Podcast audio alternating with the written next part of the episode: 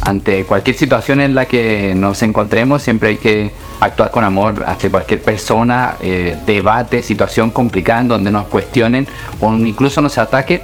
Mientras nosotros tengamos una actitud de amor y de mansedumbre, vamos a dar el ejemplo y vamos a dejar ese clic en las personas de que, wow, esta persona tiene algo, es distinta. Sin interrupciones y con sentido. Esto es un podcast con actitud. ¿Quién es Mr. Brian?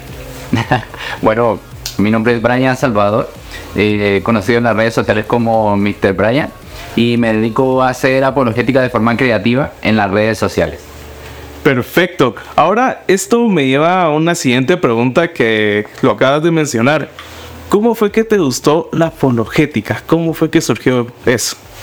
Pues digamos que todo se potencia porque ya venía con ciertas dudas que que no, no me respondían, muchas veces me decían, oye, solo tienes que tener fe, eh, Dios en algún momento en la eternidad nos va a responder a estas preguntas y como que apaciguaba la, la, duda, pero ya reventó definitivamente con la pandemia, cuando empecé a ver como lo que estaba ocurriendo, ¿cierto? El virus y que personas creyentes eh, morían, entonces, wow, dije, no, no, eh, ya no puedo más con estas dudas, tengo que averiguar algo al respecto. Y ahí fue cuando me empecé a investigar y descubrí que estaba todo este mundo de apologética que se dedica a responder este tipo de preguntas difíciles. Entonces ahí fue como que enganché y me empecé a meter a leer libros, tomar cursos y dije, wow, esto, esto es muy importante que la iglesia mundial pueda saberlo, entonces voy a, a convertirme en un embajador para poder compartir también esta verdad.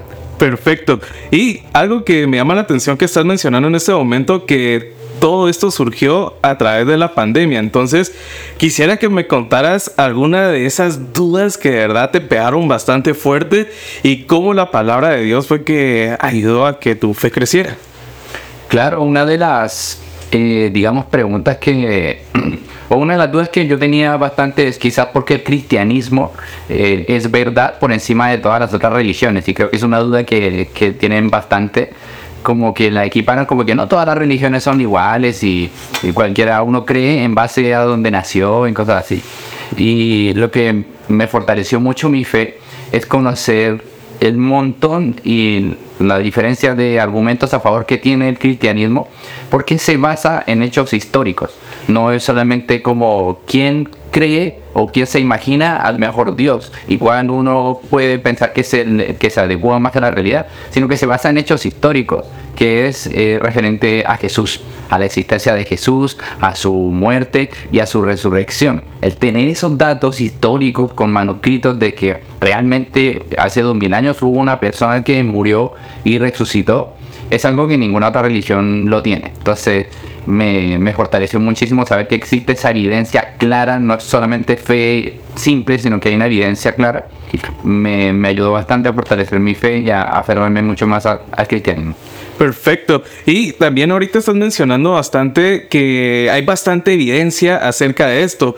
Y por eso ahora quiero ir a la siguiente parte. ¿Qué piensas del ateísmo? Porque ellos, pues, como sabrás, no creen, o sea, no, no tienen en mente eso. Entonces, ¿qué es lo que piensas tú acerca del ateísmo? Pues creo que mm, es una corriente filosófica que está de alguna forma en aumento.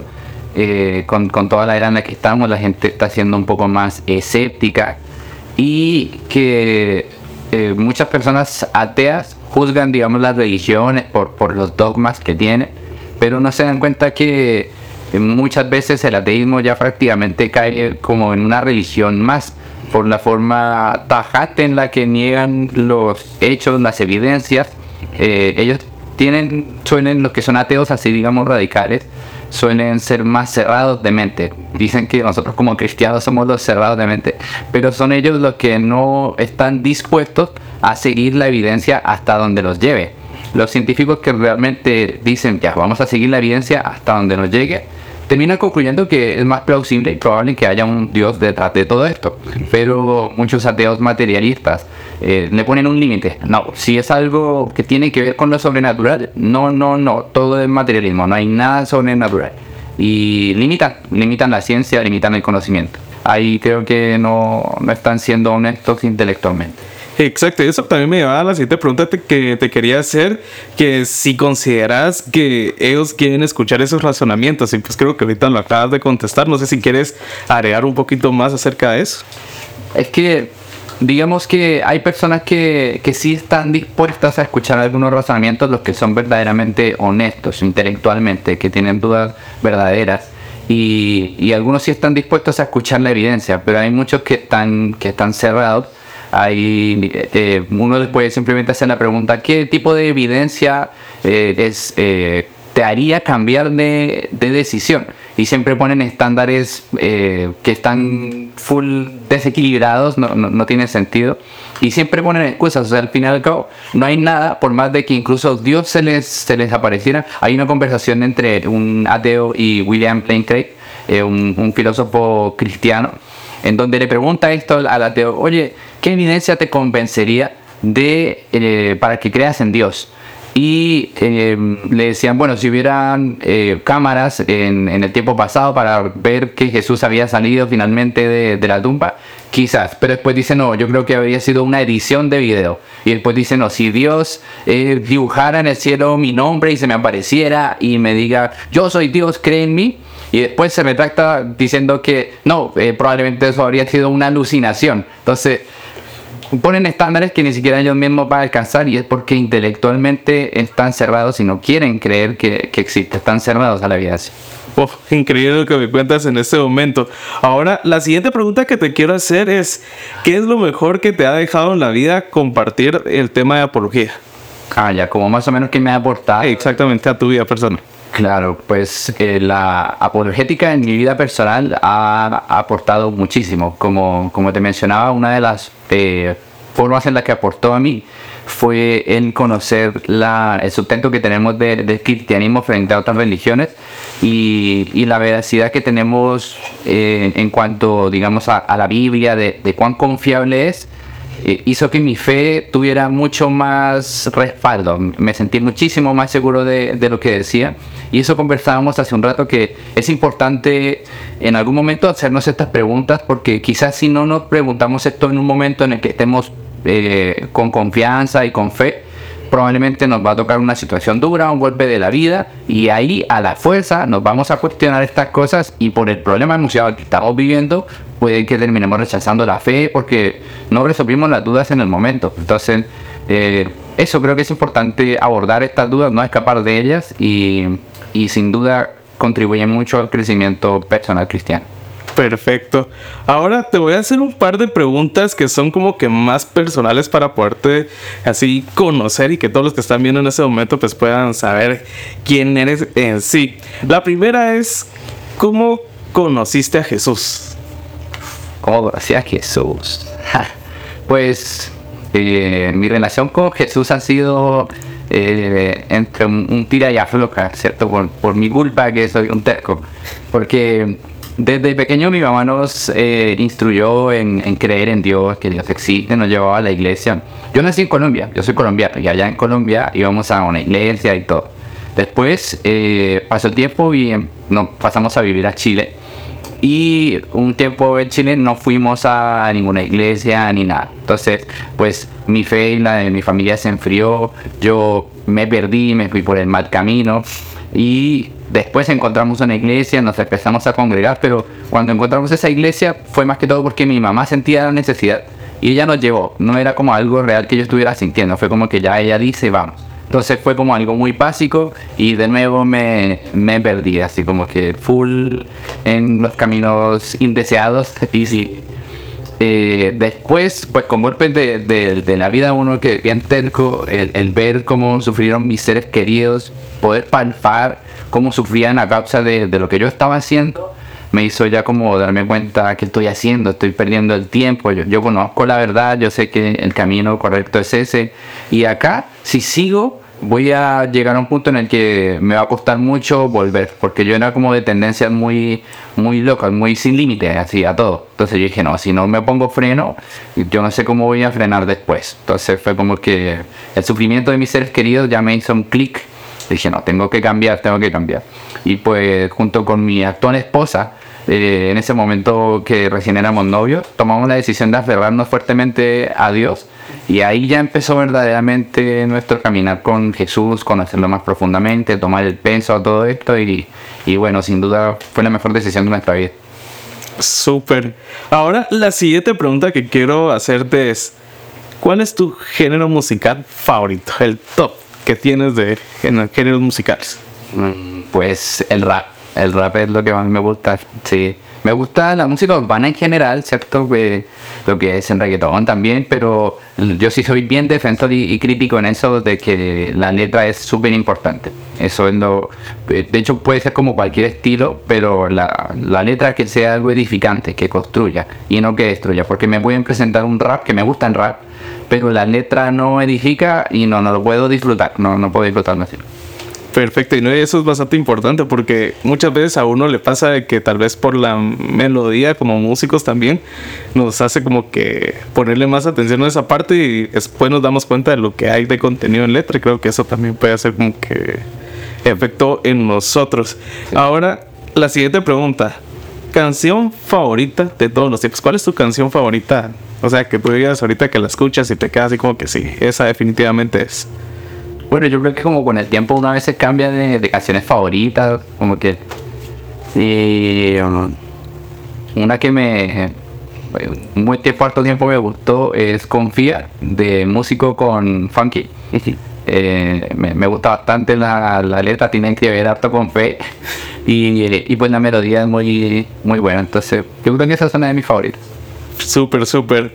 Ahora, acabas de mencionar en la pregunta anterior algo interesante, que si no estoy mal, naciste en Colombia Claro. y después fuiste, te fuiste a Chile, si no estoy mal, ¿verdad?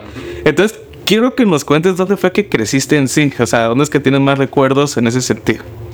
Pues eh, digamos que ya pasé más tiempo de mi vida en Chile que, que en Colombia. Yo llegué a Chile en 2008 y tenía 11 años, entonces llevo más tiempo en Chile. Soy, digamos, en teoría más chileno que colombiano, pero tengo mi sangre en Colombia, o sea, siempre metida, siempre tengo ganas de, de volver y todo. Pero no, igual, obviamente ya tengo un cariño y un amor por, por Chile, por donde vivo. Súper. Ahora, quiero que nos cuentes alguna historia de tus primeros años, la primera historia que te recuerdes, así que tengas en la mente que, o sea, cuando como que tenías uso de razón, una historia que nos puedas contar en ese sentido. Ah, cuando era un baby, pues me acuerdo bastante como, como tonterías que, que yo hacía cuando era pequeño. No, pues, ¿saben qué? Que tengo tantas, tantas tonterías que he hecho que ya no se va a contar. A ver, eh, sí, esta es, esta es como un chistoso tragicómica en realidad. Yo creo que un poco más trágica, pero bueno. Eh, yo tenía como, mm, ¿cuántos años tenía? Quizás como unos 5 años más o menos. Y yo quería, quería cumplir años y creo que quería cumplir nueve. No sé por qué quería cumplir nueve. Entonces dije, ya me voy a hacer un pastelito, voy a buscar ahí unas velas y voy a decir que cumplo nueve años. Entonces, porque no sé qué, puse como una caja y me consiguió unas velas y mi mamá, por seguridad, nos dejaba como lo que es fuego bien lejos, como arriba del refrigerador, una parte súper lejos. Y yo me subía a la lavadora, me subía a unas sillas y llegué al, al fuego, a los fósforos. Y dije, ya, ahí va a perder. Yo utilicé la caja de fósforos como si fuera la top. Puse encima las, los, los fósforos y no sé cómo prendí, prendí el este y me fui a, a la habitación, a la cama de mi hermano, lo puse encima de la cama y ahí estaba yo celebrando el, el cumpleaños. El fuego prendido eran como nueve velas encima de la caja de fósforos y ahí. Y ya yo canté el cumpleaños y todo. Y no sé qué, qué ocurrió por mi mente. Creo que fui a buscar algo y dije, "Ah, voy a dejar hasta acá. Voy a ir a buscar algo a, a la sala. Y voy para allá. Y se me olvidó que tenía eh, el pastel prendido. y me voy con mi hermano. Mi hermano estaba allá dibujando. Y me quedé con él dibujando y no sé qué. Y después mi hermano empieza a sentir como un olor a quemado. Y vemos y está saliendo como humo. Y él. Y abre la habitación. Mi hermano mayor, tiene dos años más que yo. Eh, igual era pequeño, pero era mayor. Y la cama se estaba incendiando así. Full, full, full. Y, ¿qué, qué es esto? Y, y dije, no, el cumpleaños, me dejé la torta ahí. y mi hermano como que, ah, vamos donde mi tía, que mi tía vive al frente, para avisarle que se está quemando la, la cama. Y salimos, y chistoso porque también mi mamá nos había dado claras instrucciones de qué hacer cuando hay una emergencia. Entonces mi hermano sacó las llaves que teníamos ahí, rápido salió, cerramos la puerta, él echó llave así para que salió y fuimos rápido donde mi tía. Y entramos como si nada donde mi tía, así, hola tía, la saludamos, fuimos a la cocina con ella. Y, y mi tía, uy, ¿qué haces por acá? Porque vivía como enfrente, literalmente enfrente. ¿Qué haces por acá? No sé qué. No, nada, estamos aquí, así como de ansiedad. Y mi hermano le dice, sí, ay, estoy triste. Dice mi hermano. Y dice, ¿por qué, papito? ¿Por qué estás triste? ¿Qué pasó? No, es que mi cama se está quemando. ¿Cómo, cómo no pegues con eso? ¿Cómo que se está quemando tu cama? Sí, sí, es serio, sí, no sé, se está quemando allá. Si quieres, ve a ver, se está quemando. No, y fueron a ver rápido, abrieron porque había puesto seguro mi hermano. Abrieron y ya casi estaba agarrando el techo, ya se iba a, ir a quemar la casa. No, una locura. Después los vecinos todos nos ayudaron tirando baldes de agua, corra, suba, había que subir escaleras, baldes. Ah. Y yo me acuerdo que yo estaba viendo todo el panorama, como mi tía y mis primas con el agua salían negras por todo el humo. Yo ahí dimensionando lo que había hecho porque... Y yo decía, uy, me van a pegar duro, me van a pegar durísimo por todo esto. Uy, qué terrible. Y pues, bueno, gracias a Dios no pasó nada. sí. Menos mal que no agarró la casa porque el techo era de madera, entonces hubiera quemado toda la casa. Solo se quemó la cama de mi hermano. Y pues bueno, mi mamá tuvo piedad de mí, me, me explicó lo grave que era, pero tuvo piedad y no, no me pegó como pensé que iba a ser. Acaba terrible, terrible. Perfecto, muchas gracias por compartir esa pequeña parte de tu vida con nosotros, esa historia que estuvo muy, muy buena. Ahora, quisiera entrar a otra parte de la entrevista que esas son preguntas rápidas. Entonces, yo te voy a dar como que dos opciones y tú me contestas lo que se te venga a la mente. Ok. ¿Te parece? Sí, perfecto. Ok, vamos con la primera pregunta que sería: ¿worship rápido o worship lento? Worship lento. Perfecto. ¿Colombia o Chile? Colombia. ¿Café o té? Café. Super. ¿Días de sol o días de lluvia? Sol. Full sol. Super, super. ¿Solo o acompañado? Acompañado. Perfecto. ¿Cine o streaming? Cine. ¿Debate o prédica? Predica. Super. ¿Antiguo Testamento o Nuevo Testamento? Nuevo Testamento. Nuevo Testamento, ok. Y vamos con una última. ¿Rapear o cantar? Rapear. Rapear. Perfecto. Entonces, ahorita como para despedir este, esta entrevista, eh, pues nuestra radio se llama Radio Actitud. Y para despedirte, pues de nuestra audiencia, ¿cuál crees que es la actitud con la que hace la diferencia? Ok. Bueno, yo creo que la actitud con la que hace la diferencia es una actitud de amor. Ante cualquier situación en la que nos encontremos, siempre hay que actuar con amor hacia cualquier persona, eh, debate, situación complicada en donde nos cuestionen o incluso nos ataquen. Mientras nosotros tengamos una actitud de amor y de mansedumbre, vamos a dar el ejemplo y vamos a dejar ese clic en las personas de que, wow, esta persona tiene algo es distinta. Y eso, aunque quizás no tengamos las palabras correctas para expresarnos en una situación complicada, si nuestra actitud es de amor y sincera, va a dejar esa semilla en la persona para la que estamos conversando. Eh, bueno, quiero mandarle un saludo afectuoso a Casa de Dios. Eh, quiero decirle que he pasado un momento en estos días muy, muy bonito, muy fructífero. He sentido la presencia de Dios. Ha sido muy edificador para mí y espero que esté siendo edificador para todos ustedes. Y bueno, los invito a, a participar. Les doy las gracias por, por invitarme y bueno, que Dios los bendiga. ¿Conoces a alguien que debe escuchar este podcast? Envíalo por tu app favorita, Radio Actitud. Hagamos la diferencia.